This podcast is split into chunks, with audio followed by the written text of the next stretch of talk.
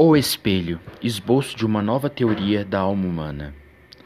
Quatro ou cinco cavalheiros debatiam uma noite várias questões de alta transcendência, sem que a disparidade dos votos trouxesse a menor alteração aos espíritos. A casa ficava no morro de Santa Teresa. A sala era pequena, alumiada a velas, cuja luz fundia-se misteriosamente com o luar que vinha de fora. Entre cidade, com as suas agitações e aventuras, e o céu, em que as estrelas pastenejavam, através de uma atmosfera límpida e sossegada, estavam os nossos quatro ou cinco investigadores de coisas metafísicas, resolvendo amigavelmente os mais árduos problemas do universo.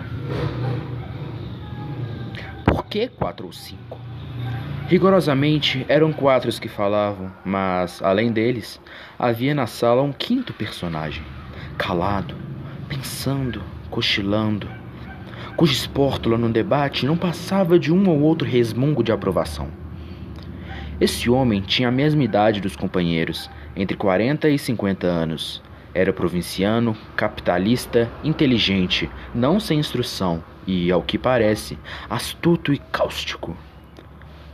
Não discutia nunca e defendia-se da abstenção com paradoxo dizendo que a discussão é a forma polida do instinto ultrabatalhador, que jaz no homem, como uma herança bestial, e acrescentava que os serafins e os querubins não controvertiam nada e, aliás, eram a perfeição espiritual e eterna. Como desse esta mesma resposta naquela noite? Contestou-lhe um dos presentes, e desafiou a demonstrar o que dizia, se era capaz. Jacobina, assim se chamava ele, refletiu um instante e respondeu: Pensando bem, talvez o senhor tenha razão. Vai-se não quando, no meio da noite, sucedeu que este casmurro usou da palavra, e não dois ou três minutos, mas trinta ou quarenta. A conversa, em seus meandros, veio a cair na natureza da alma, ponto que dividiu radicalmente os quatro amigos. Cada cabeça, cada sentença. Não só o acordo, mas a mesma discussão tornou-se difícil, se não impossível, pela multiplicidade das questões que se deduziram do tronco principal e um pouco, talvez pela inconsistência dos pareceres, um dos argumentadores pediu ao Jacobino alguma opinião. Uma conjectura, ao menos. Nem conjectura, nem opinião, redardiu ele. Uma outra pode-se dar lugar a dissentimento, e como sabem, eu não discuto. Mas se querem ouvir-me calados, posso contar-lhes um caso de minha vida, em que ressalta a mais clara demonstração acerca da matéria de que se trata. Em primeiro lugar, não há uma só alma, há duas. Duas? Nada menos de duas almas. Cada criatura humana traz duas almas consigo uma que olha de dentro para fora, outra que olha de fora para dentro. Espantem-se à vontade, podem ficar de boca aberta, dar de ombros, tudo. Não admito réplica. Se me replicarem, acabo o charuto e vou dormir. A alma exterior pode ser um espírito, um fluido, um homem, muitos homens, um objeto, uma operação. Há casos, por exemplo, há casos, por exemplo, em que um simples botão de camisa é a alma exterior de uma pessoa. E assim também a polca, o voltarete, um livro, uma máquina, um par de botas, uma cavantina, um tambor, etc. Está claro que o ofício dessa segunda alma é transmitir a vida, como a primeira. As duas completam o homem, que é, metafisicamente falando, uma laranja. Quem perde uma das metades, perde naturalmente metade da existência. E há casos, não raros, em que a perda da alma exterior implica da existência inteira. Shylock, por exemplo, a alma exterior daquele judeu eram os seus ducados. Perdê-los equivalia a morrer. Nunca mais verei o meu ouro, diz ele a Tubal. É um punhal em que me enterras no coração. Vejam bem esta frase. A perda dos ducados, alma exterior, era a morte para ele. Agora é preciso saber que a alma exterior não é sempre a mesma. Não! Não, senhor. muda de natureza e de estado. Não aluda a certas almas absorventes, como a pátria, com a qual disse a Camões que morria, e o poder que foi a alma exterior de César e de Cromwell. São almas enérgicas e exclusivas, mas há outras, embora enérgicas, de natureza mutável. Há cavalheiros, por exemplo, cuja alma exterior, nos primeiros anos, foi um chocalho ou um cavalinho de pau, e mais tarde, uma uma provedoria de irmandade, suponhamos. Pela minha parte, conheço uma senhora, na verdade gentilíssima, que muda de alma exterior cinco, seis vezes por ano. Durante a estação lírica e a, é a ópera. Cessando a estação, a alma exterior substitui-se por outra, um concerto, um baile de cassino, a Rua do Ouvidor, Petrópolis. Perdão, essa senhora quem é? Essa senhora é a parenta do diabo e tem o mesmo nome. Chama-se Legião. E assim outros mais casos. Eu mesmo tenho experimentado dessas trocas. Não as relato porque iria longe. Restringe o meu episódio de que lhe falei. Um episódio dos meus 25 anos. Os quatro companheiros, ansiosos de ouvir o caso prometido, esqueceram a controvérsia. Santa curiosidade! Tu não és só a alma da civilização, és também o pomo da concórdia, fruta divina, de outro sabor que não aquele pomo da mitologia. A sala, até há pouco ruidosa de física e metafísica, é agora um mar morto. Todos os olhos estão no Jacobina e conserta a ponta do charuto, recolhendo as memórias. Eis aqui como ele começou a narração. Tinha 25 anos, era pobre e acabava de ser nomeado alferes da Guarda Nacional. Não imagino o acontecimento que isto foi minha casa. Minha mãe ficou tão orgulhosa, tão contente. Chamava-me o seu alferes. Primos e tias, foi tudo uma alegria sincera e pura. Na vila, note-se bem, houve alguns despeitados, choro e ranger de dentes, como na escritura. E o motivo não foi outro, senão que o posto tinha muitos candidatos e que esses perderam. Suponho também que uma parte do desgosto foi inteiramente gratuita. Nasceu da simples distinção. Lembra-me de alguns rapazes que se davam comigo e passaram a olhar-me de, de revés durante algum tempo. Em compensação, tive muitas pessoas que ficaram satisfeitas com a nomeação. E a prova é que todo o fardamento me foi dado por amigos. Vai então uma das minhas tias, Dona Marcolina, viúva do capitão Peçanha, que morava a muitas léguas da vila, num sítio escuso e solitário. Desejou, desejou ver-me e pediu que fosse ter com ela e levasse a farda. Fui acompanhado de um pajem, que daí a dias tornou a vila, por porque a tia Marcolina apenas me pilhou no sítio. Escreveu a minha mãe dizendo que não me soltava antes de um mês, pelo menos. E abraçava-me. Chamava-me também o seu alferes. Achava-me um rapagão bonito. Como era um tanto petus, patusca, chegou a confessar que tinha inveja da moça que houvesse de ser minha mulher. Jurava que em toda a província não havia outro que me pusesse o pé adiante e sempre alferes. Era alferes para cá, alferes para lá, alferes a toda hora. Eu pedi-lhe que me chamassem Joãozinho, como dantes, e ela abanava a cabeça, bradando que não, que era o senhor alferes. Um cunhado dela, irmão do finado Passanha, que ali morava, não me chamava de outra maneira. Era o senhor alferes, não por gracejo, mas a sério, e à vista dos escravos, que naturalmente foram pelo mesmo caminho. Na mesa tinha eu o melhor lugar e era o primeiro servido. Não imaginam. Se lhes disser que o entusiasmo da tia Marcolina chegou ao ponto de mandar pôr no meu quarto um grande espelho, obra rica e magnífica, que destoava do resto da casa, cuja mobília era modesta e simples. Era um espelho que lhe dera a madrinha e que ia ser dada da mãe, que o comprara a uma das fidalgas vindas de 1808 com a corte de Dom João VI. Não sei o que havia nisso de verdade. Era a tradição. O espelho estava naturalmente muito velho, mas Via-se-lhe ainda o ouro, comido em parte pelo tempo, uns delfins esculpidos nos ângulos superiores da moldura, uns enfeites de madre, madrepérola e outros caprichos do artista. Tudo velho, mas bom. Mas o espelho era grande? Grande. E foi, como digo, uma enorme fineza, porque o espelho estava na sala.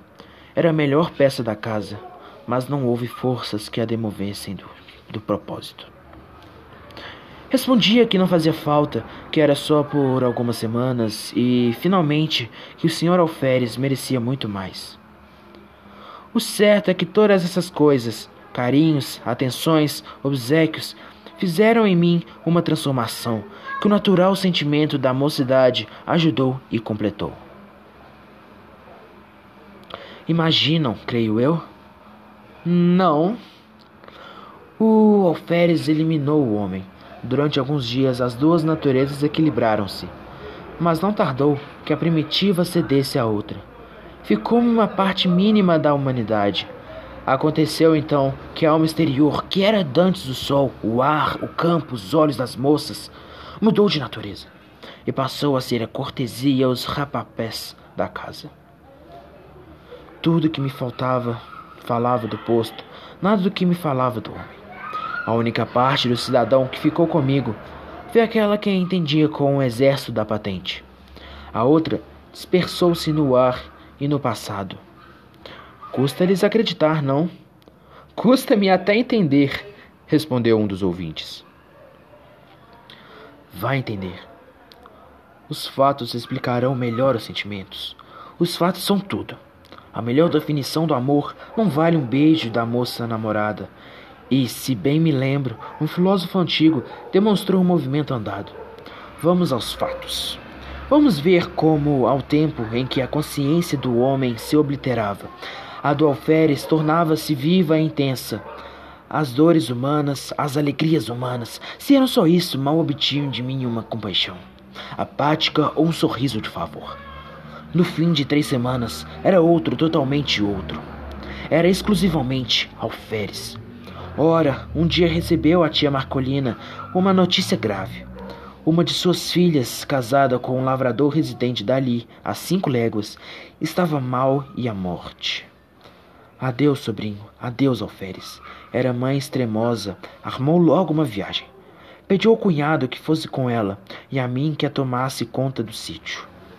Creio que, se não fosse aflição, dispunha em contrário. Deixaria o cunhado e iria comigo. Mas o certo é que fiquei só, com os poucos escravos da casa. Confesso-lhes que desde logo vesti uma grande opressão, senti uma grande opressão. Alguma coisa semelhante ao efeito de quatro paredes de um cárcere, subitamente levantadas em torno de mim.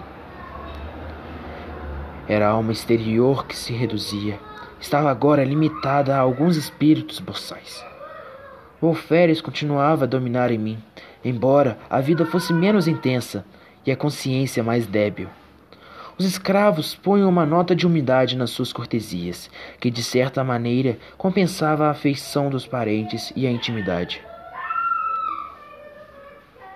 Notei, notei mesmo naquela noite, que eles se redobravam de respeito, de alegria, de protestos.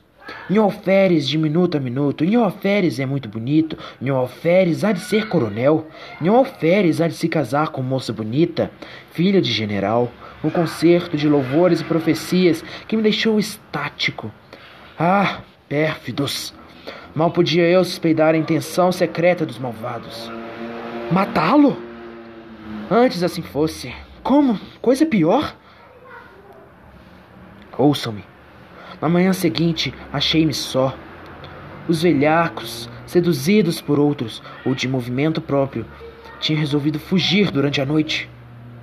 E assim fizeram. Achei-me só, sem mais ninguém, entre quatro paredes, diante do terreiro deserto da roça abandonada. Nenhum fôlego humano. Corri a casa toda, a senzala, tudo. Ninguém. Um molequinho que fosse galos e galinhas tão somente, um par de mulas que filosofavam a vida, sacudindo as moscas e três bois. Os mesmos cães foram levados pelos escravos, nenhum ente humano. Parece-lhes que isto era melhor do que ter morrido? Era pior. Não por medo. Juro-lhes que não tinha medo. Era um pouco atrevidinho, tanto que não senti nada durante as primeiras horas. Fiquei triste por causa do dano causado à tia Marcolina. Fiquei também um pouco perplexo, não sabendo se deveria ir ter com ela, para lhe dar a triste notícia ou ficar tomando conta da casa. Adotei o segundo alvitre, para não desamparar a casa e, porque, se a minha prima enferma estava mal, eu ia somente aumentar a dor da mãe, sem remédio nenhum. Finalmente, esperei que o irmão do tio Peçanha voltasse naquele dia ou no outro. Visto que tinha saído, havia já 36 horas, mas a manhã passou sem vestígio dele. À tarde comecei a sentir a sensação como de pessoa que houvesse perdido toda a ação nervosa e não tivesse consciência da ação muscular. O irmão do tio Peçanha não voltou nesse dia, nem no outro, nem em toda aquela semana. Minha solidão tomou proporções enormes. Nunca os dias foram mais compridos, nunca o sol abrasou a terra como uma obstinação mais cansativa. As horas batiam de século a século no velho relógio da sala, cujo pêndula tic-tac, tic-tac, veria minha alma interior como um piparote contínuo da eternidade. Quando, muitos anos depois, li uma poesia americana, americana Creio que de Longfellow e topei este famoso estribilho: Never, forever, forever, never. Confesso-lhes que tive um calafrio. Recordei-me daqueles dias medonhos. Era justamente assim que fazia o relógio da tia Marcolina. Never, forever, forever, never. Não eram golpes de pêndulo. Era um diálogo, diálogo do abismo, um cochicho do nada. E então, de noite, não que a noite fosse mais silenciosa. O silêncio era o mesmo que de dia, mas a noite era a sombra, era a solidão ainda mais estreita, o mais larga. Tic-tac, tic-tac. Ninguém nas salas, na varanda, nos corredores, no terreiro, ninguém em parte nenhuma. Riem-se! Sim, parece que tinha um pouco de medo. Oh, fora bom que se eu pudesse ter medo, viveria mas o característico daquela situação e que eu nem sequer podia ter medo, isto é, é o medo vulgarmente entendido. Tinha uma sensação inexplicável. Era como um defunto, andando, um sonâmbulo, um boneco mecânico. Dormindo era outra coisa. O sono dava-me alívio, não pela razão comum de ser irmão da morte, mas por outra. Acho que posso explicar assim esse fenômeno. O sono, eliminando a necessidade de uma alma exterior, deixava atuar a alma interior. Nos sonhos, fardava-me orgulhosa, orgulhosamente, no meio da família e dos amigos, que me elogiavam garbo, que me chamavam alferes. Vi um amigo de nossa casa e prometia-me o, o posto de tenente, outro de capitão ou major, e tudo isso fazia-me viver mas quando acordava, dia claro, esvaiava-se com sono a consciência do meu ser novo e único. Porque a alma interior perdia a ação exclusiva e ficava dependente da outra, que teimava em não retornar. Não tornava. Eu saía fora, a um lado, a outro, e via se descobria algum sinal de regresso. Surene, surene, ne vous tu ni venir? Nada, coisa nenhuma tal qual como na lenda francesa. Nada mais do que a poeira da estrada e o capinzal dos morros. Voltava para casa, nervoso, desesperado. Estirava-me no, no canapé da sala. Tic-tac, tic-tac. Levantava-me, passeava, tamborlava nos vidros das janelas, assobiava. Em certa ocasião, lembrei-me de escrever alguma coisa, um artigo político, um romance, uma ode. Não escolhi nada definitivamente. Sentei-me e tracei no papel algumas palavras e frases soltas, para intercalar no estilo. mas o estilo, como tia Marcolina, deixava-se estar. Surene, surene, coisa nenhuma. Quando muita, quando muito via negrejar a tinta e alvejar o papel. Mas você não comia? Comia mal. Frutas, farinha, conservas, algumas raízes tostadas ao fogo, mas suportaria tudo alegremente, se não for a terrível situação moral em que me achava. Recitava versos, discursos, trechos latinos, liras de Gonzaga, oitavas de Camões, décimas, uma antologia em trinta volumes. Às vezes fazia ginástica, outra dava beliscões nas pernas, mas o efeito era só uma sensação física de dor ou de cansaço, e mais nada. Tudo silêncio, um silêncio vasto, enorme, infinito, apenas sublinhado pelo eterno tic-tac da pêndula. Tic Na verdade, era de enlouquecer. Vão ouvir coisa pior. Convém dizer-lhes que, desde que ficava só, não olhara uma só vez para o espelho. Não, não era abstenção deliberada, não tinha motivo. Era um impulso inconsciente, um receio de achar-me um, de, um e dois ao mesmo tempo. Naquela casa solitária, e se tal explicação é verdadeira, nada prova melhor a contradição humana porque no fim de oito dias deu-me na veneta de olhar para o espelho com o fim justamente de achar-me dois. Olhei e recuei. O próprio vidro parecia conjurado com o resto do universo. Não me estampou a figura nítida inteira, mas vaga, esfumaçada, difusa, sombra de sombra. De sombra. A realidade das leis físicas não permite negar que o espelho reproduziu-me textualmente com os mesmos contornos e feições. Assim devia ter sido. Mas tal não foi a minha sensação. Então tive medo. Atribuí, atribuí o fenômeno à excitação nervosa em que andava. Receei ficar mais tempo e enlouquecer. Vou-me embora, disse comigo, e levantei o braço com gente de um mau humor. E ao mesmo tempo da decisão, olhando para o vidro, o gesto lá estava, mas disperso, esgaçado, mutilado.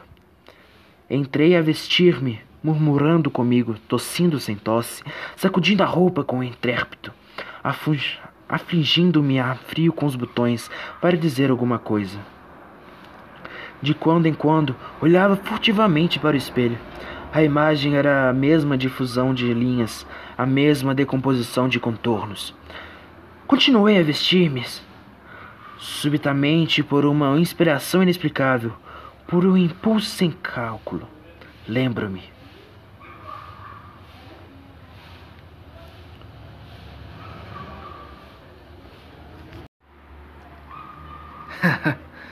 Se fosses capazes de adivinhar qual foi a minha ideia. Diga, qual foi a sua ideia? Estava a olhar para o vidro com uma persistência de desespero contemplando as próprias feições, derramadas e inacabadas. Uma nuvem de linhas soltas, informes. Quando tive o pensamento: não, não, não são capazes de adivinhar. Mas diga, diga! Lembrou-me vestir a farda de alferes. Vestia, aprontei-me de todo, e como estava defronte do espelho, levantei os olhos e não lhes digo nada. O vidro reproduziu então a figura integral, nenhuma linha de menos, nenhum contorno diverso. Era eu mesmo, o alferes, que achava enfim a alma exterior. Essa alma ausente, com a dona do sítio, dispersa e fugida com os escravos. Ei-la recolhida no espelho. Imaginai um homem que, pouco a pouco, emerge de um retargo. Abre os olhos sem ver. Depois, começa a ver, distingue as pessoas dos objetos, mas não conhece individualmente uns nem outros.